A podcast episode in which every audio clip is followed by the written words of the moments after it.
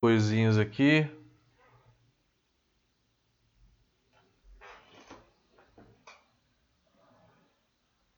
Maravilha, estamos ao vivo então. E aí, meu povo, quarentena, como é que tá? Em São Paulo aqui foi acho que o dia mais frio do ano. Meu Deus do céu. Como tá frio nesse lugar, viu? Tá muito frio aqui. Tá muito frio. Hoje aqui eu tava com o aquecedor ligado aqui embaixo da minha, da minha perna. Eu só desliguei um pouco aqui porque deixava a minha cara meio amarela. porque fazia o reflexo. É, bom, gente, enquanto o pessoal vai entrando, só fazer alguns avisos que eu sempre faço no começo, né? O que que tá rolando? É, a gente ficou com curso básico intermediário gratuitos por muito tempo. É, e aí a gente teve 3 mil inscritos. Valeu, galera que prestigiou. Tivemos uma quantidade muito grande de inscritos. Obrigado. Obrigado pelo prestígio. Fiquei realmente muito grato, muito grato com isso. É, hoje a gente está deixando por um valor simbólico, tá, tá realmente barato, com 90% de desconto, tá? Vai por mais uma semana, depois a gente vai subir um pouquinho o preço. Toda segunda-feira essa live que vocês já conhecem, a gente já está na 39 edição, quase um ano de live, toda segunda-feira às 8 horas. E estamos também com, com as séries toda quarta-feira, série de mosturação e estamos também com a série de lupulagem toda, toda sexta-feira. E nessa semana a gente está fazendo as nossas lives sobre essa série de perguntas e respostas, sempre às 9 horas da manhã, que tem tido um público bem melhor do que às 6 horas da tarde. Tá? Então, estamos aí com as séries também com perguntas e respostas, se quiserem acompanhar com a gente. Sejam bem-vindos também. Muito obrigado aí a todos, né? É... que mais? Bom, tem uma mentoria cervejeira que vocês já sabem, entre diversos outros cursos online. Vamos subir na próxima semana mais uma agenda de cursos online. Estamos fazendo toda semana pelo menos dois cursos online. Semana passada a gente começou de lúpulo e água, já fizemos de reutilização de leveduras, fermentação sob pressão, é, já falamos sobre escola alemã, sobre malteação e uso de malte. E tudo isso ficou gravado no, no nosso, na nossa plataforma para quem tiver interesse e quiser dar uma olhada lá, pode dar uma olhada, tá? É, o curso está disponível, está com um valor bem acessível, galera, tá bem, bem acessível mesmo para incentivar todo mundo aí. É, bom, com isso as pessoas já entraram, a gente já vê bastante gente aqui, então vamos lá. Qual que foi a ideia, né? Qual que foi a ideia da, desse tema? Eu sempre escolho temas ligados à produção que é sempre coisa assim muito técnica, né? Eu nunca peguei nada é, que é onde que eu possa entrar um pouco na parte de sommelieria contar um pouco da história do estilo, mostrar algumas fotos, é, falar como que é o estilo, características, né, características técnicas do estilo, enfim. É, é meio que dar um overview realmente do, do estilo e, por final, fazer um link e falar de produção, tá? E falar de produção, faz, falar como que a gente pode fazer um estilo desse como a Pilsen. Por que, que eu escolhi Pilsen? Porque é um, é um estilo muito básico, é, talvez não seja tão fácil assim de, de se replicar. Tem muita gente que acha que é muito simples, mas eu não acho que é tão simples assim. Primeiro porque as pessoas confundam muito o estilo, tá? Confundam o estilo no sentido de é, não saber qual que é o IBU, qual que é o amargor que esse estilo tem. E aí, na hora de escolher ingredientes, também pisam um pouco na bola, não ficam tão atentos em, na escolha correta dos ingredientes. Então, vamos falar um pouquinho de cada uma dessas coisas. Vamos falar é, de um pouquinho da história. Eu vou mostrar algumas fotos da cidade de Pilsen. Vou falar do sensorial, vou distinguir é, a Pilsen tcheca da Pilsen alemã, e aí vamos, vamos entrar um pouquinho na, na produção desses estilos, tá? E vocês fiquem à vontade, vão já colocando suas perguntas aí no chat, que, é, que eu vou respondendo sempre no final. Então vamos lá. Quando que surgiu? Quando que surgiu ah, o estilo Pilsen? O estilo Pilsen, eu vou preparar aqui a apresentaçãozinha.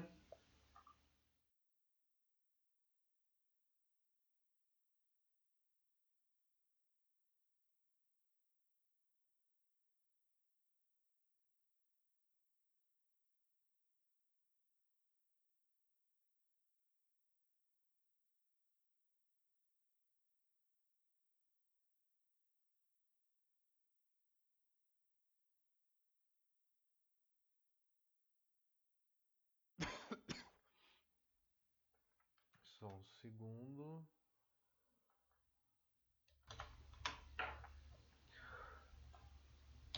Tinha sumido o som do YouTube. Agora voltou, tá? Quem tá no YouTube agora tá, tá ouvindo o som. É, que eu coloquei a apresentação na tela e estava sem som.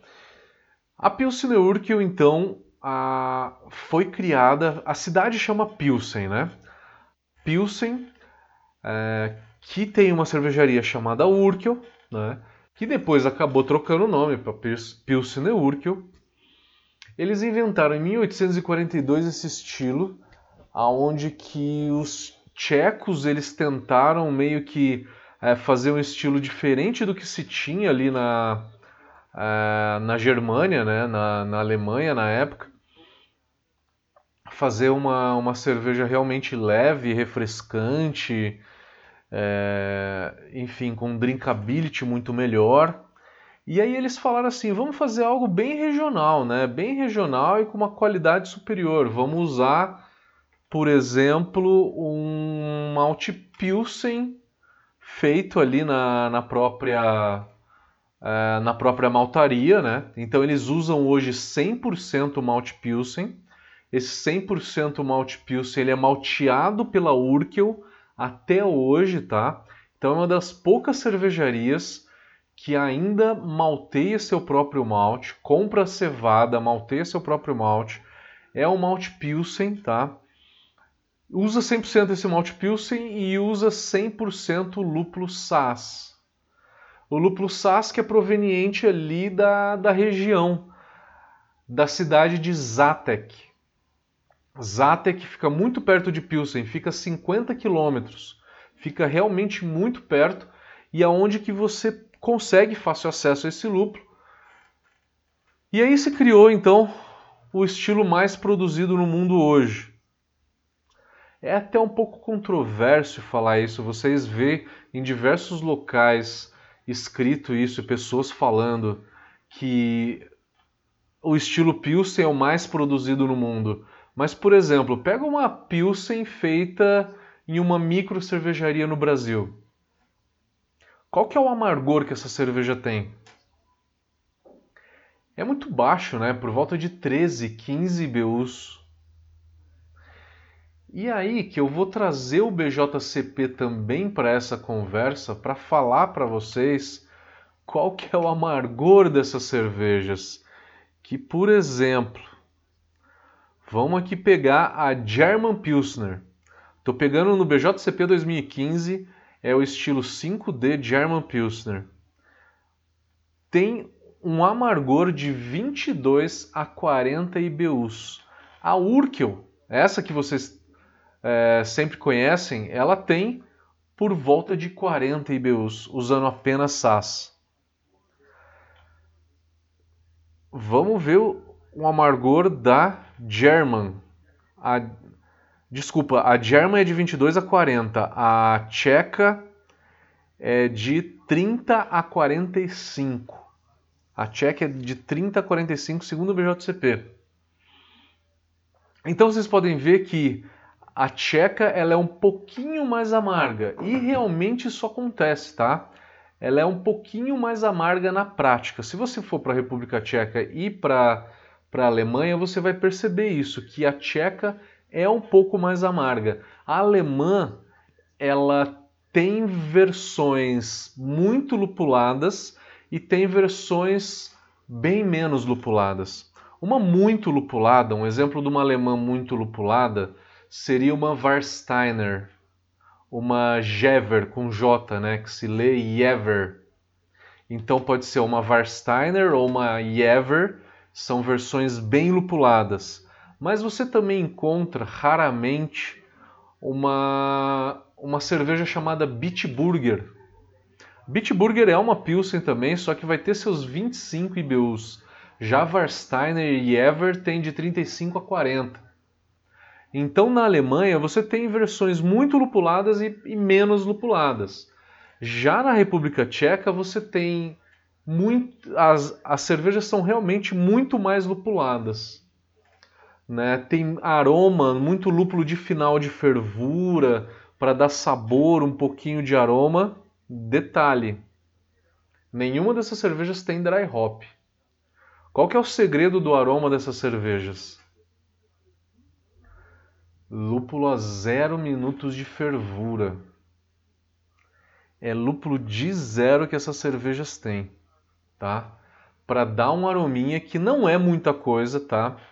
É, a gente, na hora que vai fazer esse tipo de cerveja, vai lá e joga uma tonelada de dry hop, mas não necessariamente que esse estilo tem, tá? Esse estilo não tem dry hop, tem lúpulo de zero minutos. Falando da receita, né? Já fazendo um gancho, falando da receita, em que quantidade? Para deixá-la bem lupulada é por volta de 2 gramas por, por litro uma pouco lupulada por volta de 0,7. 0,7 quando eu não quero deixar a cerveja muito, lá, muito lupulada. E aí eu posso chegar a 2 gramas por litro no final da fervura, tirando o lúpulo de amargor, tá? Então, como pensar numa receita dessa? Pensar na quantidade de lúpulo que você vai jogar no final da fervura e aí eu penso em quantidade em gramas por litro, então mais ou menos 2 gramas por litro. E aí você vai no lúpulo de amargor e só faz ali o ajuste fino para chegar no amargor que você quer. Então a lupulagem é uma diferença que tem aí entre é, essas duas vertentes. E é lógico que uma cerveja feita aqui no Brasil vai ter por volta de 13, 15 BUs e vão chamar de Pilsen. Por que, que vão chamar de Pilsen? Mercadologicamente é mais fácil de vender, né? Todo mundo conhece Pilsen. Ninguém conhece é, que nem o BJCP chama aqui a, a Pilsener Urquell, né? Que é a Pilsen tcheca. No BJCP 2008 chamava Bohemian Pilsner Hoje no BJCP 2015 chama Czech Premium Pale Lager. Pelo amor de Deus, podia ter deixado o Bohemian Pilsner, era mais fácil, né? Porque tem a Premium, que é mais alcoólica e mais amarga, e tem a Czech Pale Lager, que ela é uma versão um pouco mais suave.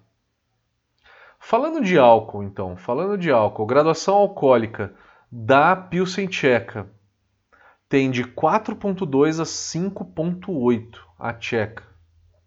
A alemã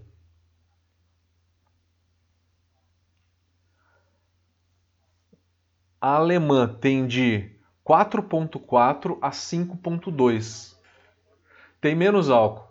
E aí tem um motivo.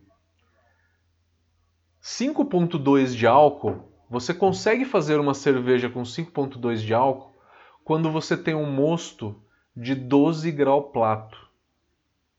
É um número cabalístico, por conta de tributação, tá?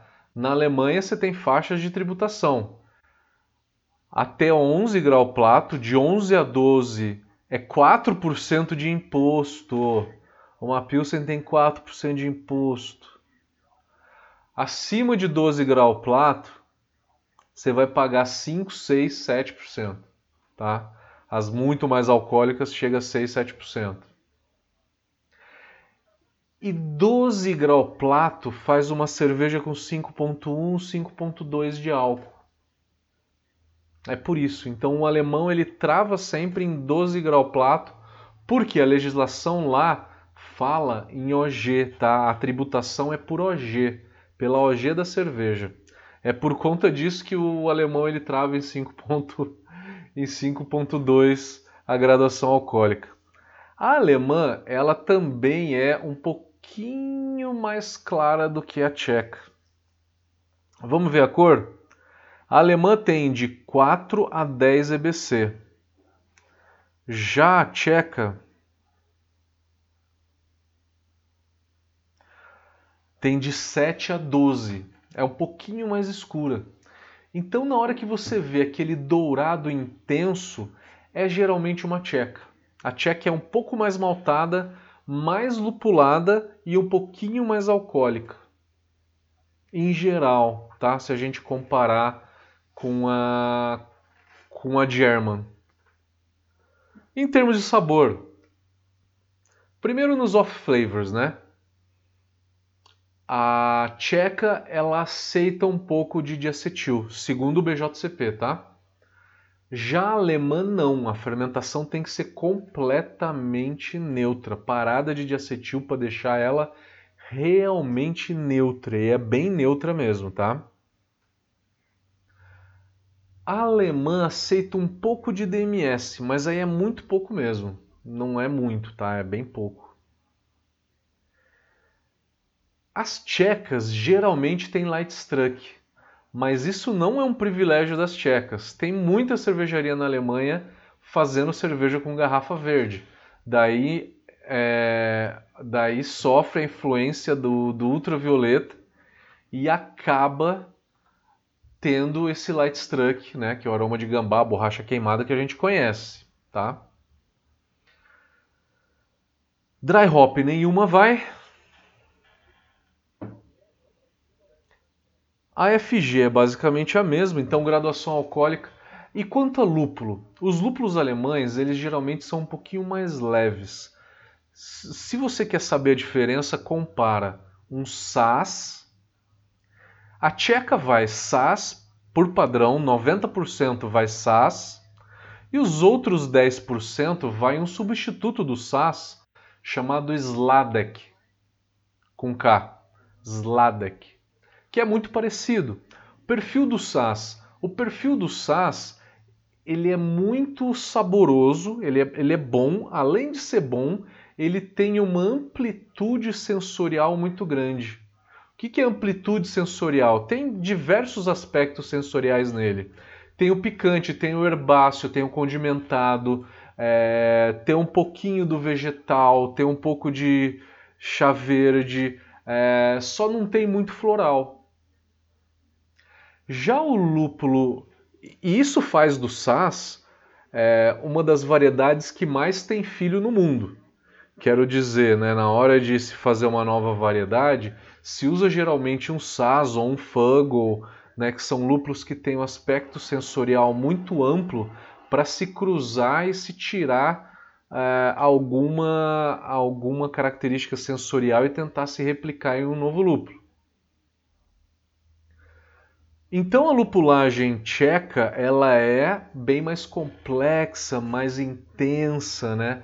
Puxa mais por um vegetal, por um não tanto floral. Ela é um pouco mais intensa, né? É, em termos de sabor. Já a alemã ela é bem mais leve, bem mais leve e mais refrescante. Onde você tem um Styrian Golding, um Mittelfru que tem um floral, um floral bem limpo, bem leve.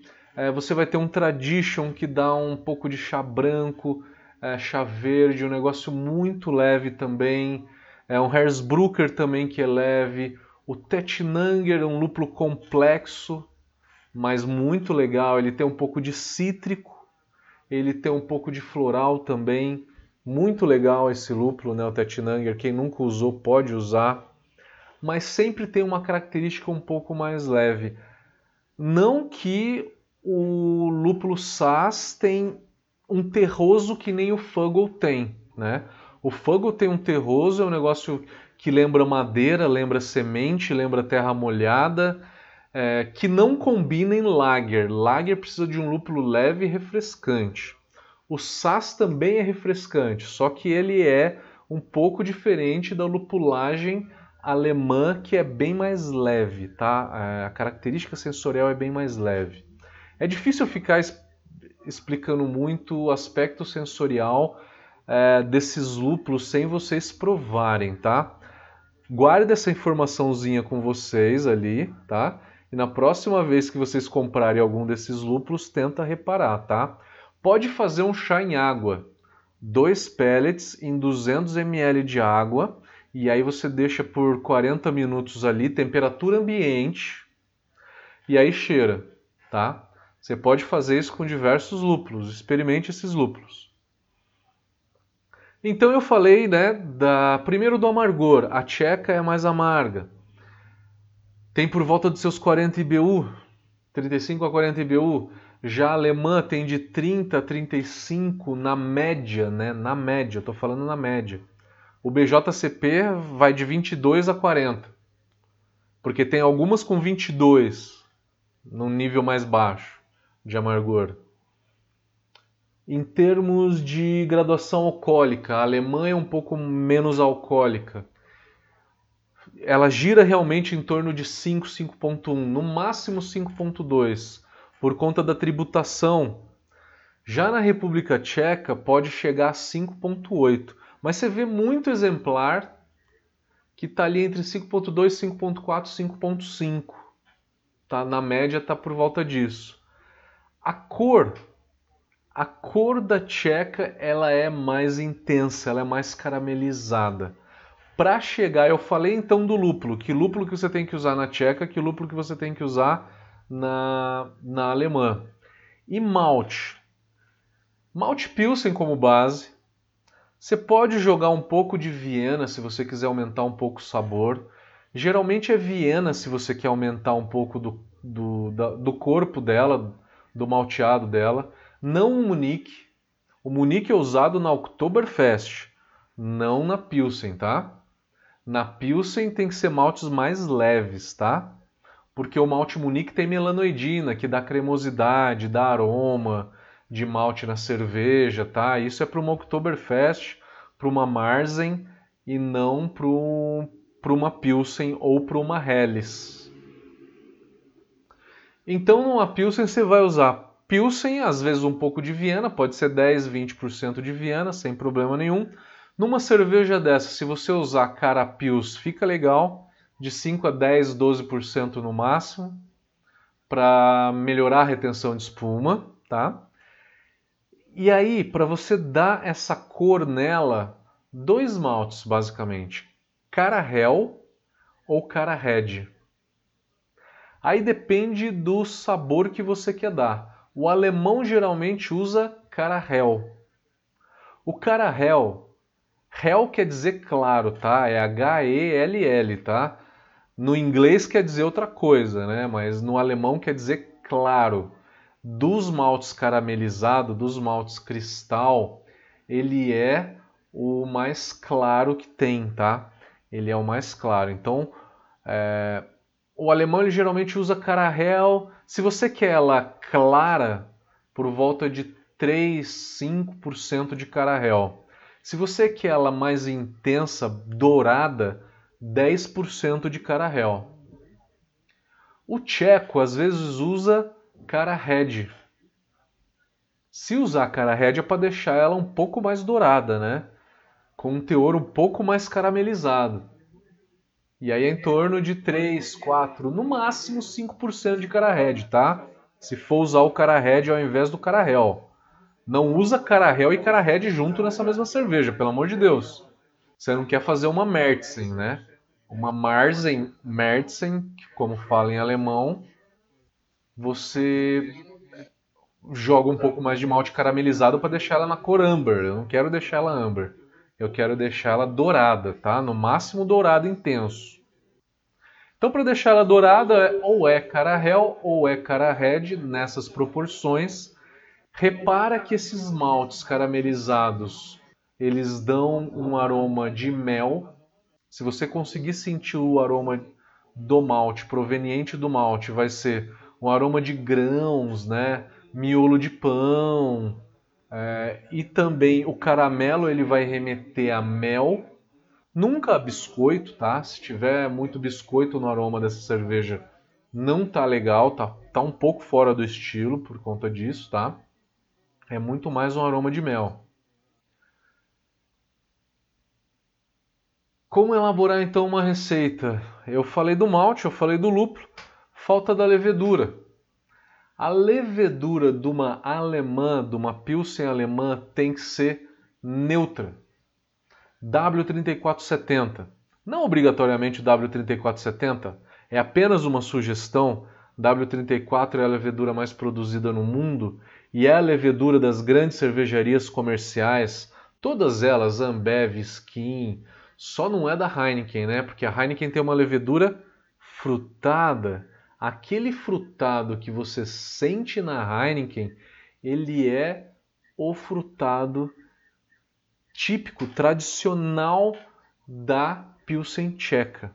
O problema é que a gente não consegue sentir esse frutado da, da Pilsen tcheca porque geralmente essas cervejas estão envasadas em garrafa verde. E aí o aroma do Light Struck explode, né? O Light Struck ele é dado pelo alfa-ácido. Então, quanto mais amarga for a cerveja, maior o Light Struck essa cerveja vai ter quando ela envelhecer, né? Agora imagina essa Pilsen tcheca que veio lá da República Tcheca num navio sem refrigeração nenhuma, porque é um tipo de cerveja que não vem refrigerada para chegar aqui mais barata, para ser vendida no pão de açúcar. E aí ela vem oxidando no caminho todo. Vem oxidando no caminho todo, chega aqui aquela festa, né? Aquela festa. Chega realmente muito, muito, muito isovalérico, muito light struck, muito light struck. Você só vai conseguir sentir se você tomar um chopp da Urkel, por exemplo. Aí você vai sentir aquele aroma. O aroma remete a quê? Para mim remete muito mais a a pera. Talvez a coisa que mais remeta a pera, talvez um pouquinho de maçã, maçã vermelha, é, mas bem pouco, tá? Tem gente que chama esse esterificado da levedura lager de aroma de goma de mascar, de chiclete. Chiclete neutro, na verdade, né? Não é a bubalu de melancia, né, por exemplo. Porque aí já é muito intenso, né? Mas uma goma neutra de mascar. Uma goma neutra, pode ser. Se tiver aroma de banana, né, maçã, é, baunilha, aí é off-flavor, né? Foi indesejado e acabou aparecendo na cerveja sem querer. Vou continuar aqui mostrando um pouco da apresentação para vocês, tá? Só para mostrar algumas fotos que eu tirei lá de um curso de escola alemã. A gente deu um curso de escola alemã semana passada. E aí a gente falou muito da, das cervejas, dos estilos alemãos, é, nesse, nesse, dessa forma que eu estou falando. É, analisando sensorialmente, falando um pouco da história de, e de como produzir também essas cervejas, tá? É, então, aqui foi uma visita feita lá na, na Pilsener Urquell, na cidade de Pilsen, tá? Quando eu estava morando lá, foi em 2013. É, essa não é uma foto minha, essa é uma foto comercial, mas é, é justamente assim, tá? É uma cervejaria subterrânea. Vocês podem ver que ela é toda fechada. Tem depois uma outra foto essa foto aqui mostra, essa daqui fui eu que tirei, tá? Vocês podem ver claramente aqui o, uh, as vielas, né, por onde que a galera andava. Uh, é uma cervejaria subterrânea. Isso era muito comum há 100 anos atrás, não só na República Tcheca, mas na Alemanha também. A cerveja era feita embaixo do solo, era feita embaixo da terra para que eu conseguisse temperaturas mais amenas, né? E isso era numa época onde que não tinha tanto a refrigeração. A refrigeração surgiu em 1880, 1890. E aí a gente está falando de cervejarias que surgiram é, a partir de 1750, 1800, já era um pouco mais comum. 1842 foi quando a Urkel foi lá e inventou esse estilo. E aí nesse passeio, essa é uma foto minha. Nesse passeio você toma uma cerveja, uma Pilsen feita lá, e olha só como que é essa Pilsen. Aqui é a fermentação aberta. E aí ele vai ali e todo dia vai escrevendo ali no tonel densi é, o dia e a densidade e a temperatura dessa cerveja, tá? Fermentado aqui por duas semanas aberto, você pode ver aqui toda a espuma. E aí depois drena essa cerveja e acaba colocando nessas barricas de 250 litros. E fica um mês aqui nessas barricas. Talvez seja a melhor Pilsen que eu tomei na minha vida. Realmente muito boa e só é servida lá no Tour. Ela é envelhecida nesses tonéis por, é, por 30 dias. Por 30 dias essa cerveja fica lá. Tá, então com isso deu para mostrar umas fotinhos aí para vocês terem uma ideia, tá? Levedura para se fazer, então, a... eu estava falando da levedura para se fazer essa cerveja. Para se fazer uma alemã, tem que ser uma W3470. Ela é perfeita para se fazer isso porque ela é muito leve, ela é realmente bem neutra mas pode ser qualquer German Lager da vida para para ficar bacaninha, tá? Ficar bem leve, sem problema nenhum. Você também pode é... Eu não vou dar muito exemplo de cepa da White Labs, tá? É 820, 822, são todas cepas alemãs, tá? Você tem algumas aqui no Brasil também.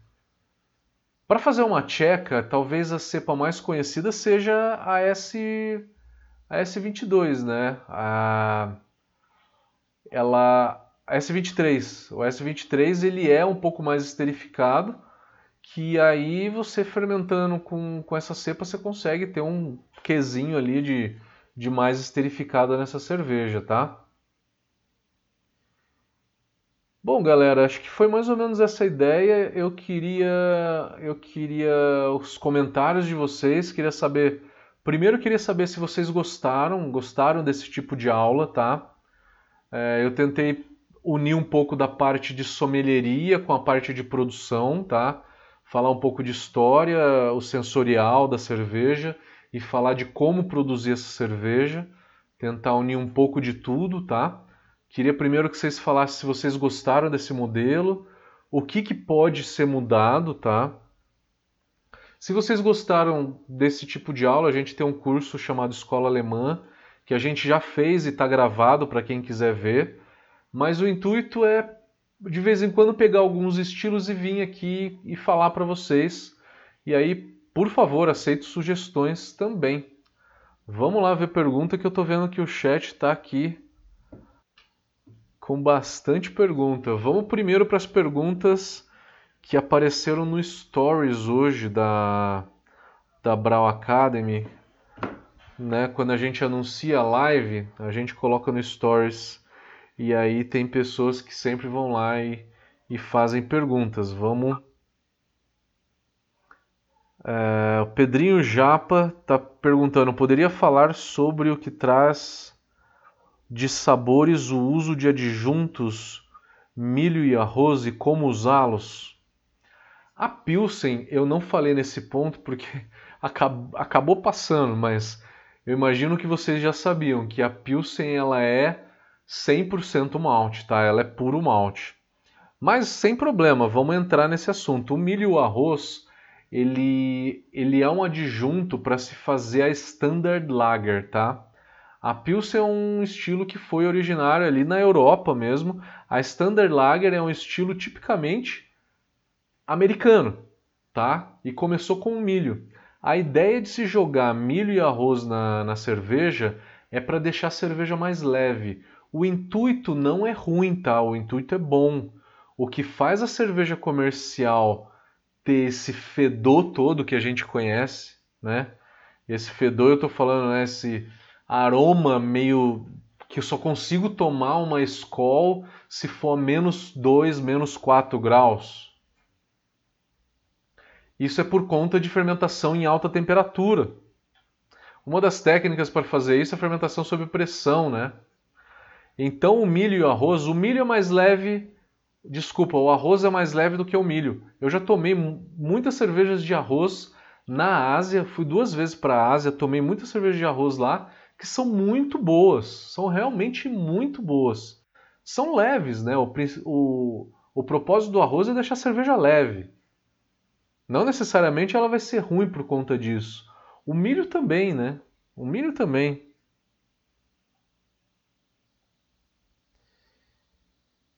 Cafetina Beers perguntou por que o malte Pilsen produz muito DMS.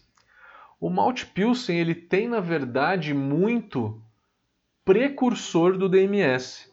Quanto mais claro for o malte, maior a quantidade de precursor do DMS tem.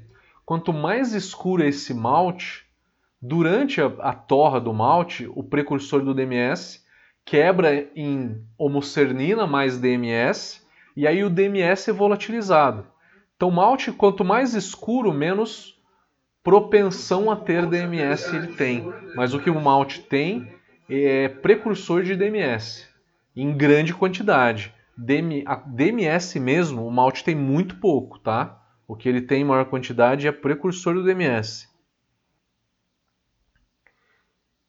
E aí, uma outra pergunta: o DMS e seus prejuízos e quais benefícios na cerveja Pilsen? A alemã aceita o DMS em pequenas quantidades. Eu não acho benefício numa cerveja, tá?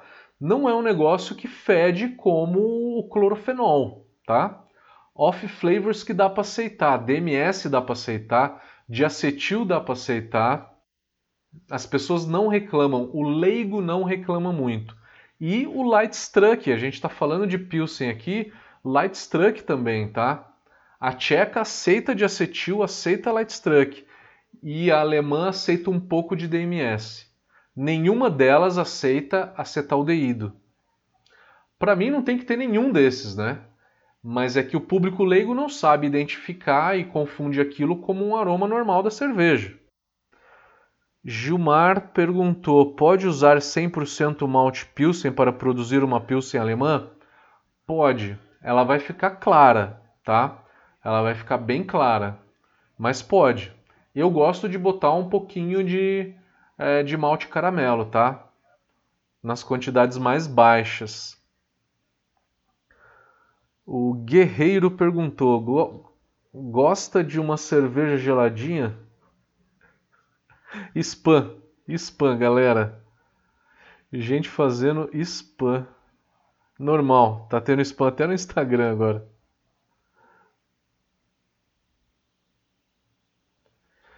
Vamos lá para a próxima.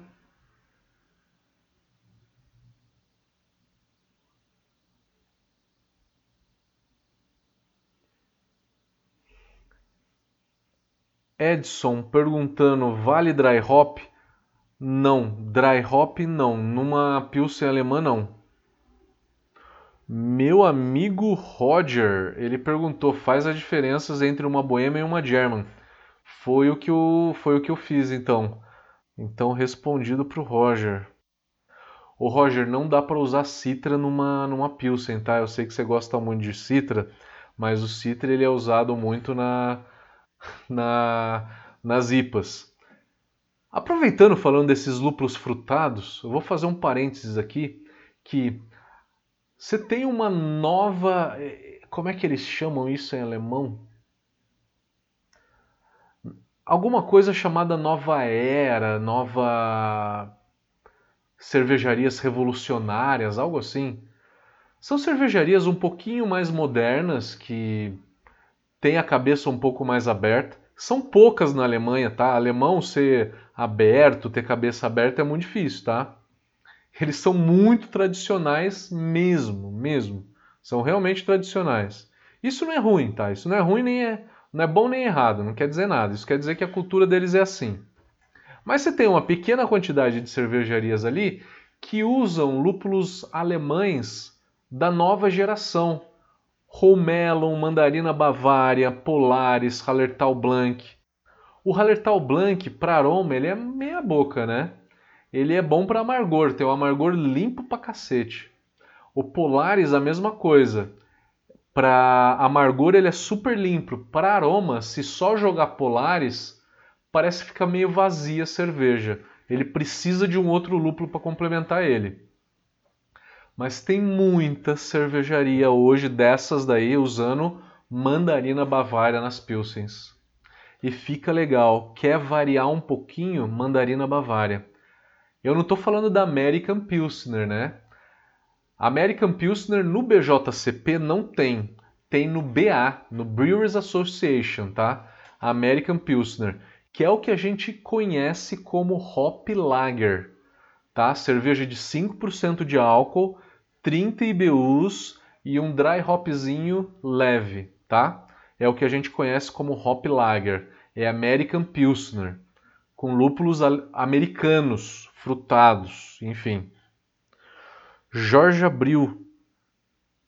Quanto tempo devo trabalhar a beta e a alfa milase para ter uma boa pilsen? Faz rampa para secar. Eu costumo fazer 40 minutos a 62, 20 minutos a 72. Também funciona uma hora a 67, 66. Rampa para secar. Kazumba perguntando: malte acidificado é uma boa para o grist em qual percentual? Minha opinião, só usa malte acidificado se você quiser cumprir a lei de pureza alemã. Senão você pode corrigir o pH com ácido lático sem problema nenhum. Outra pergunta do Kazumba foi: quais as principais dicas para fazer uma legítima Pilsen tcheca, se inspirando na Urkel? Eu acho que durante o vídeo inteiro eu já eu já respondi essa que eu falei bastante sobre ingredientes, né? Alex perguntou: preciso fazer injeção de oxigênio no mosto usando fermento seco para fazer uma lager? É, na minha opinião, para fazer lager é meio que indispensável fazer aeração, tá? Então acho que tem que fazer a aeração mesmo com utilizando o fermento seco usando o fermento seco ou o fermento líquido. O Alex também perguntou qual a melhor forma de inocular fermento seco em uma Pilsen. É, hidratar a levedura ou não tem melhora de quantidade de células? Tem estudos novos dizendo que não. Tá? É mais ou menos a mesma coisa. E não foi um estudo que eu vi eu vi pelo menos uns três estudos onde que é, jogou fermento seco, comparou com se tivesse jogado um fermento hidratado. A diferença é quase nula, tá? É que hidratar o fermento antes, você poupa tempo dele ter que se hidratar na hora que você jogar no mosto. Isso reduz o lag phase. Então começa a fermentação mais rápido, tá? Então hidratar ou não é meio que uma uma lenda. O Adriano perguntando: é possível acelerar o processo através de fermentação sob pressão? Com certeza, com certeza. O Adriano, você estava então no, no nosso curso falando de fermentação sob pressão. A gente tratou muito sobre isso. Falamos bastante. Vamos para o YouTube. Deixa eu terminar o Instagram, porque o Instagram sempre cai. Galera, quem tiver no Instagram, quem tiver no Instagram, se cair, vai para o YouTube, tá? Quem está no Instagram, vai para o YouTube. O Gustavo Miranda falando: o mais importante é o processo de produção. Você tem que respeitar o processo de produção, sim. Duas semanas de fermentação para fazer uma alemã mais três ou quatro semanas de maturação a frio, que é para decantar todas as substâncias e deixar essa cerveja bem limpa, tá? O alemão então demora duas semanas de fermentação e três ou quatro semanas de maturação a frio, tá? Demora bastante. Não mais do que quatro semanas, porque a levedura começa a morrer. A levedura vai começar a morrer e aí com isso vai dar autólise, pode dar caprílico, né? Levedura que fica muito tempo ali. A Cafetina tá falando, não me fale em Bitburger, levei um barrilzinho em uma festa alemã e ninguém tomou. Cara, a Bitburger lá ela é muito conhecida. De todas as grandes, né? Ela é a melhor. Grandes eu tô falando, a maior delas é a Oettinger, depois é a Hadelberg, e aí a terceira é a Bitburger. Dessas três, a melhor, a melhor é a Bitburger. Conheci o dono da Bitburger numa festa, o cara é muito gente fina. E de todas elas é, é, a melhorzinha. Só que como eu gosto de cerveja mais lupulada, eu prefiro a Jever, se lê Jever, né? Ou a Warsteiner. A Flensburger também é muito boa, que não chega muito aqui. Ô Alessandra, obrigado, obrigado. Tá elogiando o tipo de aula. Valeu, valeu. Então vocês gostaram desse tipo, né? Então Vamos para uma próxima, outra semana eu vou fazer nesse mesmo formato. O Adriano está perguntando, e a mosturação? A mosturação acho que eu, eu falei aqui, eu faria, eu arriaria o malte a 62, tá? Eu arriaria o malte a 62, que é para não deixar a protease atuar, não quebrar proteína nenhuma, que é para deixar a retenção de espuma legal. Eu arriaria o malte a 62, 40 minutos 62, 20 minutos 72 e aí vai para o mash out. O pessoal está pedindo, pedindo Monique Helles, Merdsen, legal. Gustavo Miranda perguntando qual o padrão de OG e FG numa Pilsen. É... Cara, posso te responder o BJCP ou a minha. O BJCP tá ali, né? Na minha opinião. OG na média de uma Pilsen de 1046 a 1048, 1049. Até 1044 vai, tá? De 1044 a 1048, 1049. FG de 1008 a 1010, mais ou menos. André Pedrosa, minhas levas vão direto pro keg. Teria como eu criar o efeito light struck? Só se você pegar a cerveja, fazer um light struck artificialmente, né? Foi a pergunta do André é só se você pegar essa cerveja deixar por um dia que seja em algum plástico transparente, né? Algum vidro transparente, se você tem. Enfim, não dá para produzir de outra forma. A não ser que você abra ali a cerveja e jogue uma lâmpada de ultra, ultravioleta. É o espectro ultravioleta que dá o light struck, tá? Se você arrumar uma lâmpada ultravioleta para jogar dentro da cerveja, é uma forma também. O neon tem ultravioleta. Mozart Mariano. Muito bom esse formato. Abriu muito a cabeça. Valeu, valeu. Vou continuar fazendo então. Vou continuar fazendo. Eu acho que é muito interessante para contar um pouco de história, né? Sai um pouco da produção. Eu só falo de produção, só de números, só de não sei o que. Vamos falar um pouquinho de história, vamos elaborar receita, tal. Por isso que me deu, me deu essa ideia de fazer nesse formato.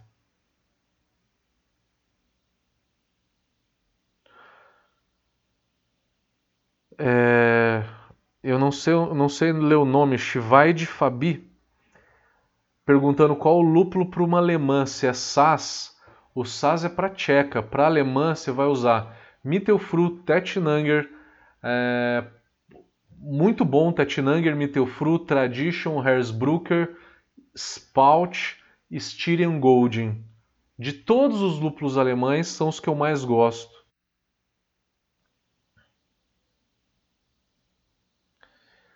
Cerveja Duge está perguntando se Pilsen é só com levedura lager.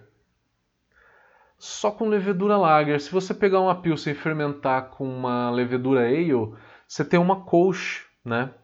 Teria uma Kolsch ou uma American Blonde. Rodrigo Sales, qual a porcentagem de malte caramelo? Se você for usar o Carahel, de 3 a 5% é uma quantidade baixa. Uma quantidade mais alta para deixar ela é, amarela, 10%. Vai no máximo a 12, 13%, que aí é o máximo de cor que eu já vi numa Pilsen, tá? Não muito mais do que 13% de Carahel. O Eric perguntando, tava demorando um spam. Porra, é aquele spam que eu recebi, né, cara? Pois é. De vez em quando tem. Guga de Sorocaba. Tem quem use Carablonde para fazer uma Pilsen. O Carablonde é o equivalente da Castle Malt, né? Tudo bem, tudo bem. O Marcelo está falando, é, fale sobre a temperatura da fermentação nas alemãs e nas tchecas. Fazendo ela de forma artesanal, é entre 10 e 12 graus que você começa a fermentação, tá? Mais por volta dos 11, 11,5, né? Tem gente que começa em 10 e aí vai para 11 e aí parada de diacetil sobe para 16. Douglas Monteiro, qual a sua recomendação de rampa de braçagem, rampa de mostura, né? Eu acho que eu já acabei respondendo então, que essa pergunta é mais antiga. Marcos, é, pode fazer um resumo de uma receita de uma Pilsen? Você falou de malte Pilsen, Viena e Carahel. É, vamos pensar então 10% de Carapils, 10% de Carahel e 80% de Malt Pilsen. Para mim fica bem legal, tá? Cerveja Duge. Que lúpulo usar no amargor da alemã e na tcheca? Na tcheca é ou Saaz ou Sladek. E aí tem muita gente, vamos falar de uma técnica aqui que é diferente do que muita gente conhece. É, tem, os, as cervejarias muito tradicionais, na hora de pensar no lúpulo de amargor, usa lúpulo de aroma. Então faz single hop. Qual que é a vantagem disso? Se eu usar o SAS para amargor também, eu vou ter que usar uma quantidade de SAS muito grande. E se eu uso uma quantidade de SAS grande, eu aumento o sabor de lúpulo na cerveja por conta da massa vegetal que eu estou jogando nessa cerveja, tá? Eu aumento o sabor de lúpulo nessa cerveja. Essa mesma técnica vale para a escola alemã, usando Mittelfru, usando Tettnanger, né? entre outros. Muitas das cervejarias tradicionais usam single hop, tá? Não quer fazer single hop, pode usar tranquilamente um Magnum, um Hallertau Blanc, é, um Polaris, Mandarina dá um aroma de laranja, com certeza. O Triple B falando.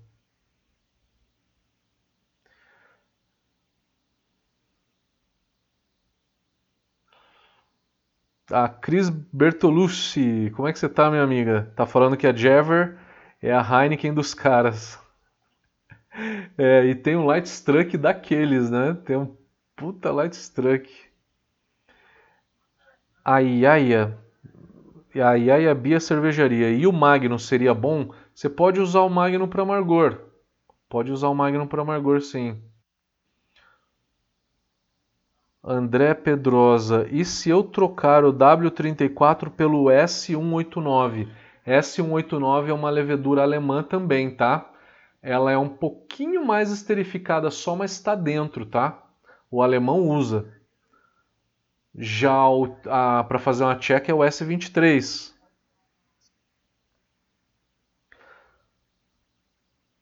E aí o Edson está perguntando, levedura, se dá para usar a Diamond da Lallemand, né? Dá para usar também, dá para usar também. Dá para usar perfeitamente, ela fica muito mais German do que do que Bohemian, tá? Galera, quem tá no Instagram, se cair a live, eu acho que vai cair daqui a 5 minutos. Corre todo mundo pro YouTube, tá? Eu não consigo reconectar, beleza? Eu não consigo reconectar porque eu estou fazendo a live através de um software. Eu não consigo reconectar quem está no Instagram, tá? O YouTube vai ser o último. Vamos pro Facebook aqui. Tem algumas perguntas. Tem poucas perguntas no Facebook aqui. Luiz Alberto Silva, como é que tá, meu querido? O Luiz Alberto está elogiando, está falando que as nossas lives são uma maneira de nos mantermos atualizados em questão de fabricação de cerveja. Haja vista que fiz uma Vitibir processo no chill. Nunca imaginava que eu chegaria a fazer isso. E fiz. Se vai sair boa, não sei, te conto depois. É isso aí. Com certeza, dá para fazer uma Vitibir com, com no chill. Dá para fazer, porque é uma cerveja que não é muito lupulada, né? E se tiver DMS numa, na, numa, numa Vitibir, não vai aparecer muito, né? O Luiz Alberto fez o curso de tecnologia turma 2, né, Luiz? Conheci ele, conheci os dois filhos dele, lá em Araçatuba. João Ming também tá por aqui.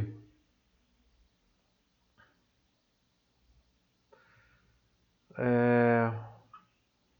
O João quer receber o material. Se quiser receber as fotos, por favor, me manda um, me manda um WhatsApp, um e-mail, que aí eu consigo mandar.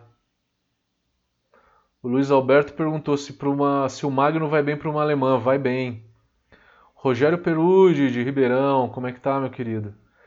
Se fizer com lúpulos novos americanos, porque tem mais sabor e aroma, posso chamar de Pilsen? Pode chamar de Pilsen. Se você usar um Citron, um Amarilo, um Centennial, um Mosaic, é uma Pilsen, mas é uma American Pilsen, tá? American Pilsen. Gente, a audiência hoje está recorde. Muito obrigado. Muito obrigado. Vamos para o YouTube. Galera, eu nunca tive uma audiência dessa. Muito obrigado de coração, tá? 50 pessoas na no YouTube, 50 no Instagram, 10 no Facebook Mateus e 10 no Facebook da Brau. Valeu, galera. Muito obrigado. Patotina, como é que tá a galera de Patotina? Cláudio perguntando, estou inscrito nesse curso da quarentena, parabéns pelo curso. Valeu, meu querido. O Fábio tá falando, para uma Pilsen, tempo de mosturação é maior.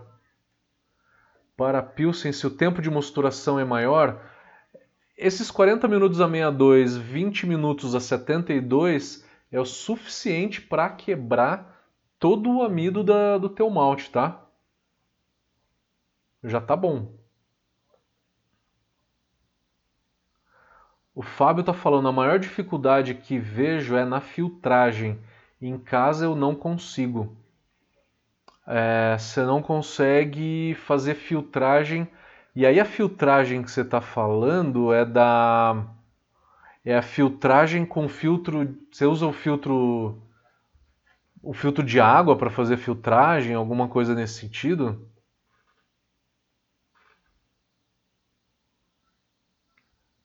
O Gilmar Ferreira está perguntando: a Pilsner Urquell é uma Smash? É uma Smash. Single Malt, Single Hop. Exatamente, ela é uma Smash. Guilherme Vargas, são muito baratas, sim, com certeza. Baratas lá, né? Sabe quanto custa uma, uma Pilsen no, no mercado lá na Alemanha? De 50 a 60 centavos no mercado. É barato demais, gente. O imposto é muito barato lá, é 4%.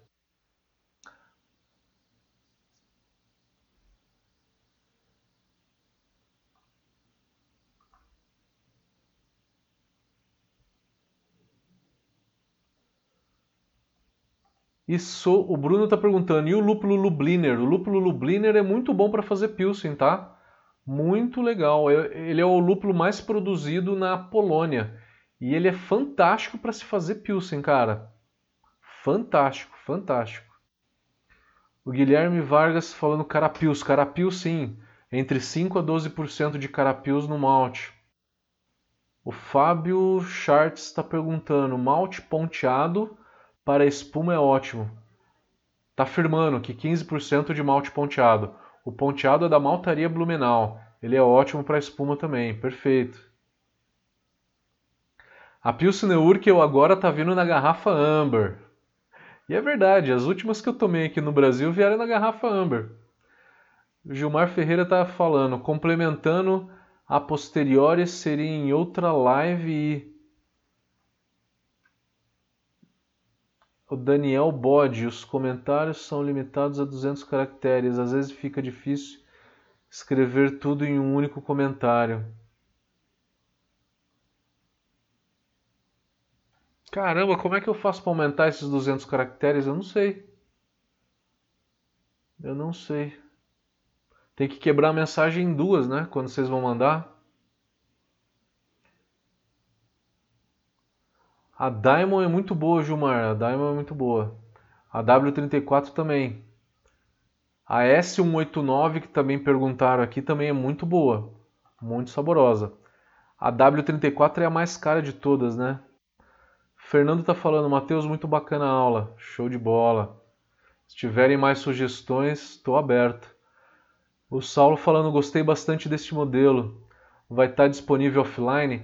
Essa live ela fica disponível no YouTube, tá? Por 24 horas no Instagram, mas fica no YouTube todas elas, tá? Desde a primeira live que eu fiz, tudo disponível no, no YouTube, tá? Marcelo Fenol, de Brasília, forte abraço. Vamos fazer outra live em conjunto, meu amigo. Paulo Fontes, grande Anadão, meu amigo Anadão. Maurício Anadão. Ele está perguntando se a M76 da Mangrove seria boa numa numa Premium Pale Lager. Eu não lembro o nome da, dessa levedura. Ela chama Bohemian, né? Ela chama Bohemian, né? Ou chama German? Eu experimentei ela uma vez. Eu acho que é Bohemian essa levedura. Eu experimentei uma vez e eu gostei muito. Gente, as leveduras da Mangrove elas são muito saborosas. Realmente muito saborosas. Muito melhores da, do que a Fermentes, na minha opinião, tá?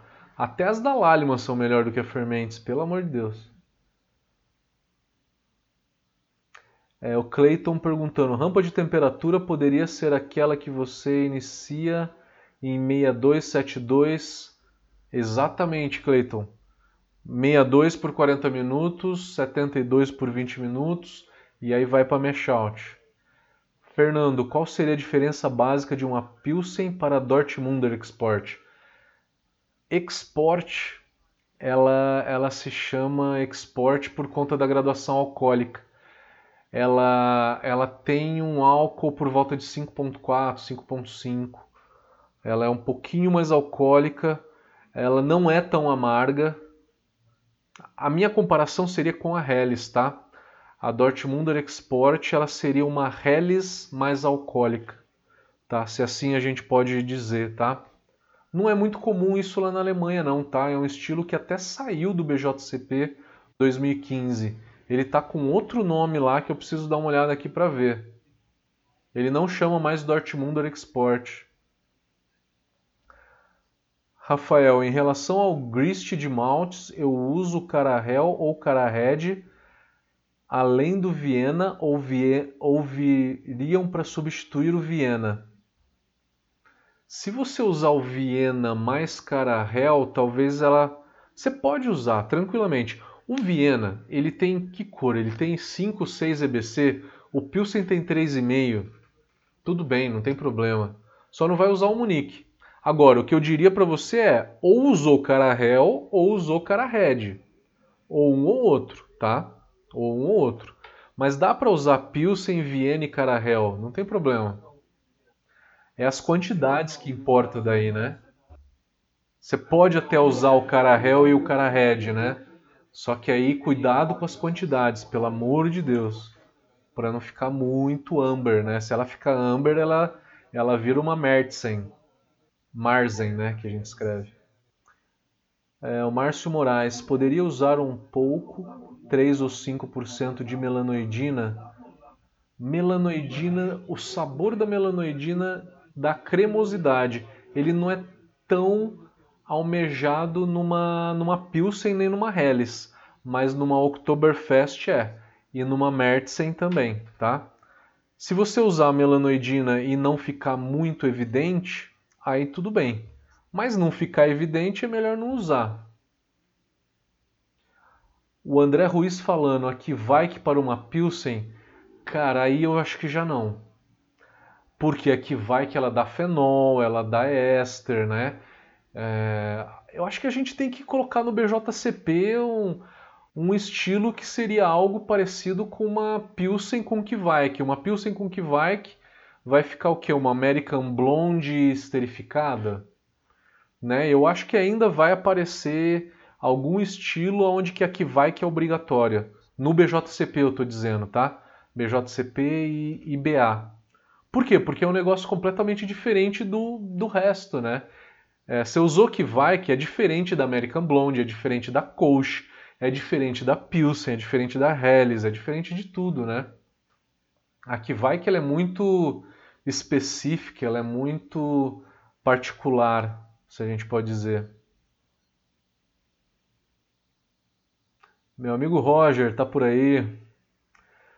Célio perguntando: German com mandarina é show. Fica bem legal, fica bem legal, Célio, fica bem legal mesmo. O Leonardo falando: fiz uma German IPA com mandarina e rumelo. Fica muito legal. Bota uma pitada de polares aí, você vai ver, fica bem bacana. O Carlos, Carlos Gualberto. Qual o tempo de lag time de uma Pilsen? O ideal é que fique entre 3 e 6 horas, né? Quando você joga a levedura seca, o lag time é um pouco, um pouco alto, né? Você joga a levedura seca ali às vezes são 24 horas. Passou de 24 horas, já começa a ficar meio esperto, tá? Chegou em 48 horas, não começou a fermentar, o risco de contaminação é altíssimo. Já joga mais levedura lá, tá? O Célio falando que viu alguns fazendo início de fermentação acima de 20 graus Celsius para fazer uma multiplicação celular e depois baixar. Se acontecer isso, Célio, o que, que acontece? É, a 20 graus você vai acelerar demais a reprodução celular. Qual que é a consequência de você ter uma reprodução celular muito acelerada? Éster e álcool superior. Então, se for uma cerveja comercial, tudo bem. Se o intuito é fazer ela bem limpinha, começa a temperatura bem baixa, entre 10 e 12. Maurício Anadão, meu amigo, como é que você tá? Ele está perguntando: três semanas de maturação a frio você indica zero grau? Entre 0 e 1 um grau. O que, que acontece nessa maturação a frio? Não tem ação da levedura quase nenhuma, é quase zero ação da levedura a quebra de diacetil, acetaldeído e evaporação de enxofre é mínima, é realmente mínima, é muito pequena. O que acontece é decantação de sólidos. E para decantar sólidos, as substâncias elas têm que estar numa temperatura baixa. Quanto mais baixo, menos a agitação das moléculas dentro do teu fermentador, né? Então, quanto mais frio, menor é a agitação e mais decanta. Você pode ir até menos 1, menos 2, Maurício. O Gilmar está falando que ele inocula a 30 graus e deixa o freezer fazer o seu trabalho. Eu já fiz muito, eu, eu faço isso hoje também. Eu não uso gelo, tá? Eu uso cheiro de contrafluxo. Eu, eu faço o pitching a 30 graus e deixo a geladeira cair, cair a temperatura. 90% das minhas cervejas são assim. É difícil de ter problema, mas esse choque térmico que você dá na levedura, o risco que tem é floculação precoce da levedura. Ela flocular sem fermentar. Tem um risco, é pequeno, mas tem. O ideal é fazer o pitching na, na temperatura de fermentação. Fernando, Fernando Marabese. Boa noite. Você já usou a levedura Pilsen da Bio 4? Já usei, é uma German Ale muito boa, muito boa, pode usar. O Diogo Viana, grande mestre, parabéns pelo formato. Boa. Os casos são ótimos. Que acha. O que, que eu acho da Diamond da Lallemand em alternativa à W3470? A Diamond é uma levedura ok. Eu diria que essa da, da Mangrove, como o Maurício estava falando aqui, ela é melhor em termos de sabor, tá? A W34 ela é muito parruda. Ela não é necessariamente a levedura mais saborosa que tem, mas ela é parruda. Ela começa rápido, ela não trava a fermentação, ela fermenta bem até o final, atenua bem a cerveja. Ela é uma levedura muito parruda, a W34. Por isso que ela é usada pelas cervejarias de grande porte. Valeu, Pablo. Pablo Abreu tá, tá elogiando também, valeu. É, o Rafael, em relação ao Grist, Carahel ou Carahead viriam para substituir o Viena ou complementar o Viena? Pode ser os dois. Eu acho que teve uma outra pergunta com isso também. Teve uma outra pergunta aí parecida com a sua. O Márcio está falando que está vendo o Kunze na minha estante. O Kunze é esse daqui. É o livro do Kunze. E ali atrás tem o almanaque de lúpulo. O Gilmar perguntando, o máximo de 13% de Carahels de Carahel é pensando com 20 de Viena? Aí, Gilmar, se usando Viena com Carahel, eu reduziria um pouco o Carahel para uns 7%. Porque senão vai ficar muito escura, tá? O Eric perguntando qual a sua lager preferida para a maioria dos momentos.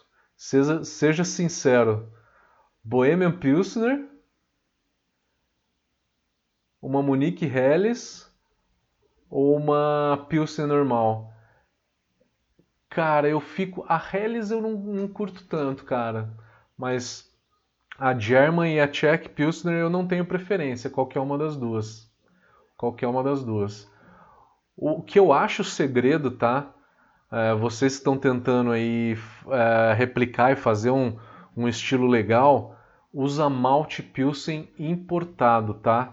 O malte pilsen nacional tem um sabor muito inferior ao sabor do malte pilsen importado. É sabor, tá, que eu tô falando, não é quantidade de enzimas, eficiência, proteínas, não é nada disso, tá? Eu estou falando exclusivamente de sabor. É bem diferenciado o sabor do malte pilsen importado, tá? Faça um teste que vocês vão ver. Vitor Donô, meu amigo de Floripa, como é que tá?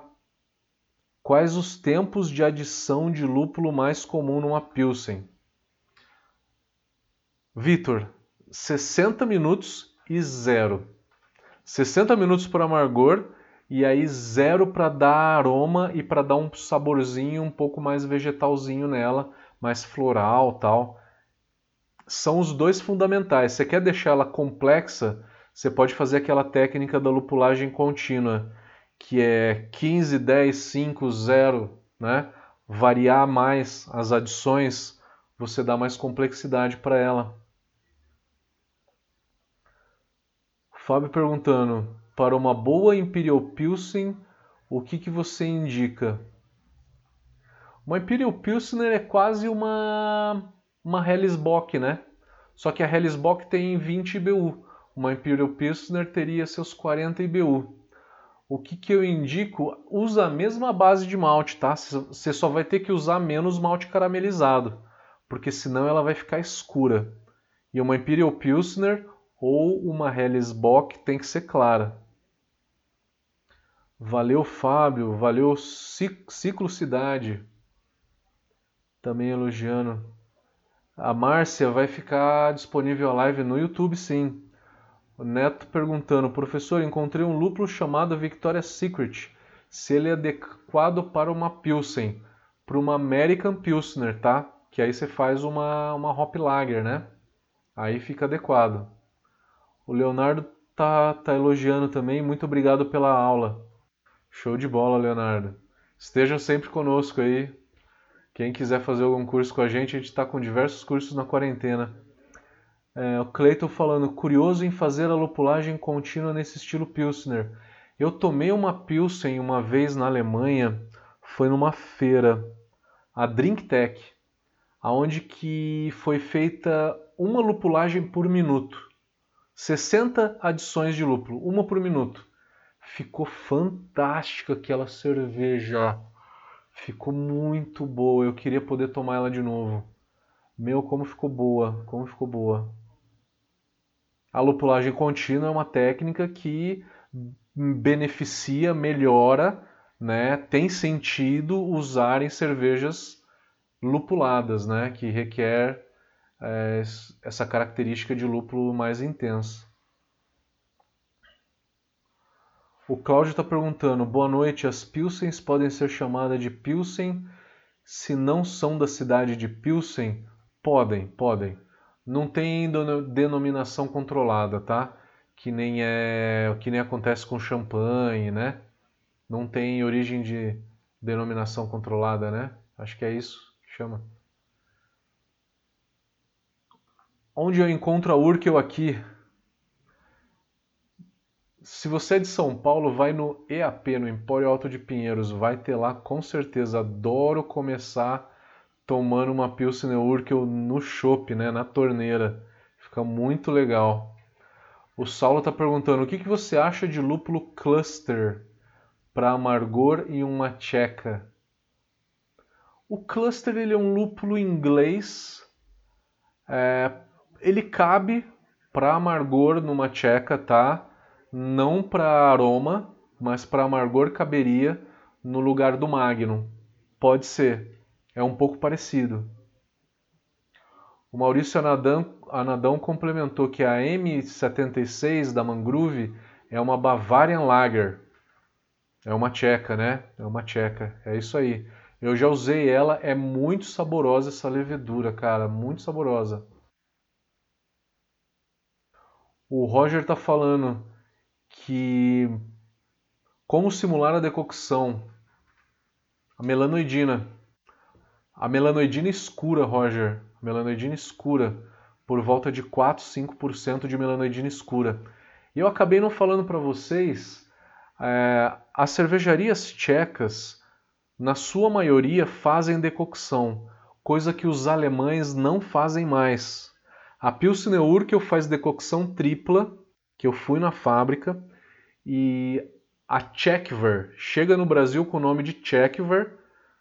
Por quê? Porque aqui no Brasil a Budweiser americana tem o registro da, da marca Budweiser.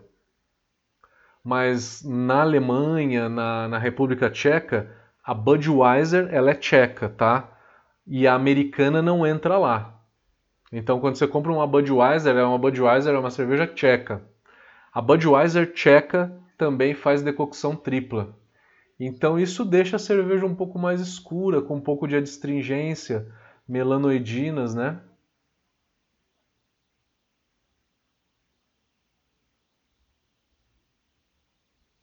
O André perguntando, muito obrigado pelo conteúdo. Show de bola! Continue sempre vendo nossos vídeos, valeu! O André Pedrosa também falou: Você citou que a melanoidina não é bem-vinda na Pilsen, mas as tchecas fazem decocção. Fazem. Fazem. É que a decocção ela dá também a distringência, dá caramelo, não só melanoidina, tá? É, compostos caramelizados também, tá? Não é bem-vinda se ela ficar muito evidente coisa que uma decocção não deixa tão evidente assim. Deixa um pouco, mas não muito. Ciclocidade está perguntando: se for fermentar com pressão, qual temperatura iniciar? Pode começar uns 14, 15 graus. Felipe Costa: qual os melhores lúpulos para o dry hop? Se você for fazer o dry hop numa pilsen dessa, você usa o próprio lúpulo que você jogou no final de fervura, né? Se for uma alemã, usa algum desses lúpulos alemães que eu falei e se for uma tcheca, o próprio SAS. Qual o tempo da, de Cold Crash? Eu faria o Cold Crash depois da parada de acetil. É o Marcos que está perguntando, Marcos Gomes. Paulo Fontes perguntando: fiz uma Pilsen que ficou visível o álcool superior, justo porque foi por fermentação acelerada. Então, Paulo, a alta temperatura dá álcool superior mesmo. O Célio perguntando: quando perguntei sobre o pitch acima de 20 graus dá problema, na pergunta seguinte não dá problema. Nossa, nossa Célio, agora eu não entendi, eu não entendi. É, fazer o pitching a 20 graus e deixar cair é uma coisa, ela não se, ela não se multiplica tanto. Mas fazer o pitching a 20 graus e deixar um tempo a 20 graus, aí vai dar álcool superior. Se você fizer o pitching a 20 graus e botar a tua geladeira para 12, em 4, 6 horas caiu a temperatura, tá? Não é o suficiente para gerar álcool superior, é muito rápido. Laurício está perguntando: Boa noite, Matheus. Li sobre um experimento sobre a W34 que metade da leva foi fermentada a 10 graus e outra metade a 19. E ambas foram avaliadas por juízes e os mesmos não identificaram diferenças. Depende se foi com pressão, sem pressão. Eu acho que tem diferença, viu, Laurício? Cara, desde o começo, fermentar 10 graus e 19 tem diferença. A W3470 aguenta bem até 14 graus. Acima de 14 ela não vai ficar tão legal, cara. E depende do juiz também, depende da experiência dos juízes, de quem que avaliou isso. Depende de um monte de coisa, se usou pressão ou não, se foi 19 graus desde o começo. Tem que ver um pouco mais de detalhes. O Danilo está falando, pelo relativo baixo IBU daria para usar o Hércules. Daria para usar o Hércules até seus 20, no máximo 30 IBU, porque o Hércules ele tem um amargor bem áspero. O Rodrigo Salles está perguntando se vai para o Spotify também. Tudo que a gente faz a gente grava em podcast. Fica no SoundHound e no Spotify. Tudo fica no Spotify também. Marcelo Bittencourt serve o malte importado da Argentina ou do Uruguai? O malte argentino e o malte uruguaio têm a mesma qualidade sensorial do malte nacional, tá? O sabor mesmo melhor é do malte alemão, tá? E aí tem um sabor realmente bem melhor. O Ricardo Souza só chegou agora pode rever a partir de amanhã aqui no Facebook, tá? No SoundCloud e no Spotify também.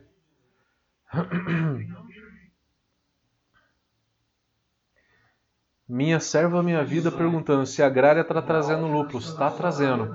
E está trazendo uma variedade um pouco maior do que ela sempre trouxe. Está trazendo uns lúpulos americanos tal. Vale dar uma checada. O Eric perguntando, Matheus, uma curiosidade em relação a equipamento. Conhece algum aparelho comercial que seja temporizadora programável para usar na inserção de lúpulos a cada um minuto? O que você está falando é aquele equipamento que fica jogando lúpulo de um em um minuto, né? Cara, eu nunca vi isso no mercado nacional. O único que eu vi foi nos Estados Unidos, na Dogfish Head. Inclusive foi o cara que inventou, né? Não conheço no Brasil, infelizmente. Poderiam lançar um aqui, né? Marcos perguntando qual o número de dias ou semanas para Cold Crash após a parada de acetil. Começa a fermentar. A fermentação inteira vai umas duas semanas. É, começou a fermentar a 10, 12 graus e aí, na hora que a densidade chega em 1010, 1015, vai, você pode subir para 16. E aí fica mais uns 4 dias e aí cai. O total disso tudo dá de 12 a 14 dias. Fica de 7 a 10 dias a 10, 12 graus. E aí mais 4 dias na parada de, de acetil entre 16 e 18. Importante numa lager dessa é processo, vocês muito falaram, né? É pegar a cerveja, cheirar ela durante a parada de acetil, identificar se tem ou não de acetil, acetaldeído, enxofre, tá? Se tiver, você prolonga a parada de acetil. Uma lager você tem que usar o seu sensorial para avaliar se a cerveja está limpa ou não. Se ela tiver defeito, você prolonga. Tá na dúvida? Prolonga. Se tá na dúvida, prolonga. Não tem problema nenhum, não vai dar off flavor se você prolongar a, o tempo de fermentação em 2, 3, 4 dias a mais, tá? Não vai dar off flavor nenhum. Fique tranquilo, tá? Felipe perguntando: vi no mercado uma nova levedura italiana, Fermolager. Eles estão entrando para quebrar com preço, né, cara? Mas eu não conheço, te juro que eu não conheço. Eu não consigo te dizer. Cláudio Pedroso, é, o que, que seria a respeito da Varman? Eu não entendi. O Bruno Demarque perguntando se a levedura Lager é uma cepa Pastorianos. Por que essas leveduras comerciais usam a Cerevise como Lager? Bruno, é uma briga, cara. Hoje o que eu ouço falar é que a Ale é Cerevise e a, e a Lager é o Varon. Antigamente chamava de pastorianos, a maioria das pessoas hoje chamam de Uvaron. Mas tem gente que fala que a Lager também é Cerevise, cara. Eu não tenho calibre nenhum, não tenho conhecimento técnico nenhum para discutir isso com você, cara. Nenhum, nenhum, nenhum. Não posso te dizer, tá? É coisa de taxonomia, cara. É, o Marcos está falando, malte polonês, o sabor pode ser comparado com o alemão? Tá falando do Viking, né?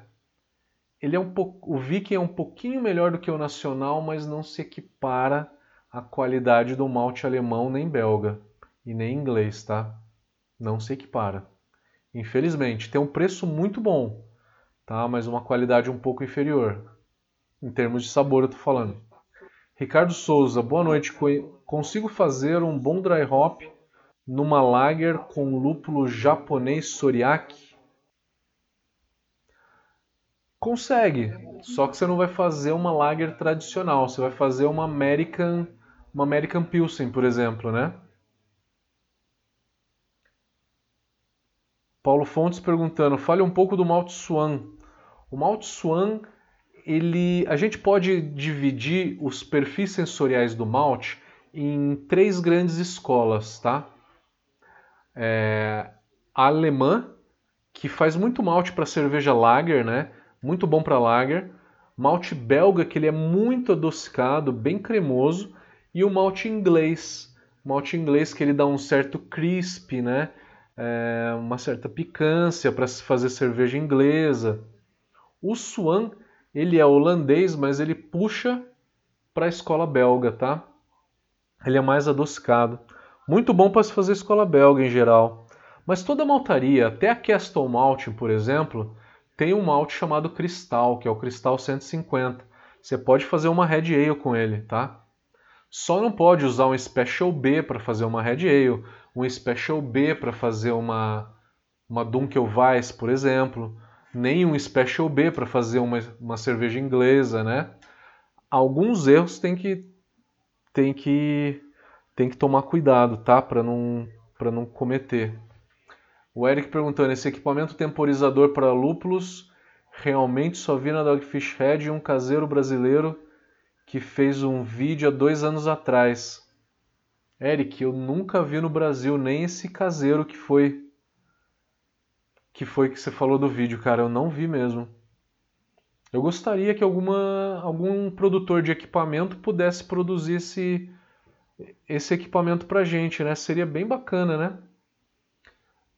Última pergunta do meu amigo Vitor de Floripa. Você falou no Malt Pilsen alemão. Ele é fantástico. Fiz uma Catarina Sour com Pilsen e trigo alemão. A cerveja ficou excelente. O sabor de aroma e aroma maravilhoso. A inserção da fruta ficou perfeita. O malte pilsen importado ele vai muito bem. Se você faz IPA ou, ou Pale Ale né, com malte pilsen, você vai ver como vai melhorar o sabor de malte na tua cerveja. O Eric perguntando, no site da Brau já definimos a data de julgamento que será 3 de outubro, porém não abrimos inscrições. É... O Eric, talvez vai ser dia 3 de outubro, de, de outubro ou vai ser novembro. E eu ainda não abri as inscrições, Eric, por conta de tudo que está acontecendo, cara. Eu fico com um pouco de medo de abrir as inscrições agora e ter um quórum mais baixo. Talvez eu tente empurrar esse concurso para novembro. Eu vou pensar aqui. Eu tenho que decidir isso em maio ainda, né? Para dar tempo de todo mundo fazer as cervejas. Obrigado pelo toque, cara. Eu vou tentar fazer isso quanto antes. Galerinha, vamos ficando por aqui. Muito obrigado de coração. Obrigado, obrigado pela audiência. Foi uma audiência recorde hoje. Muito legal. Obrigado, obrigado mesmo. Obrigado. Eu vou começar a desconectar aqui então. Valeu, galera, todo mundo que estava aqui. Estou desconectando o Facebook.